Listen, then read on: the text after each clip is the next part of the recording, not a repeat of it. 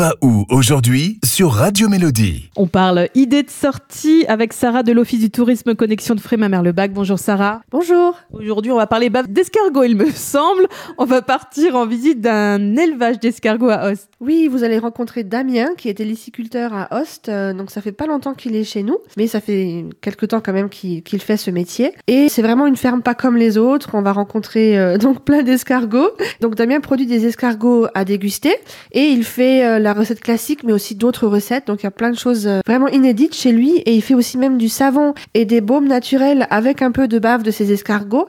Mais cette bave, elle est prise bien sûr sans aucune cruauté et l'escargot ne souffre euh, à aucun moment. Donc c'est vraiment euh, une visite originale. Il y a même du miel, il fait des articles zéro déchet. C'est toute une démarche en fait. C'est une visite vraiment sympa en famille, avec les enfants. Quel que soit l'âge, on est surpris en fait.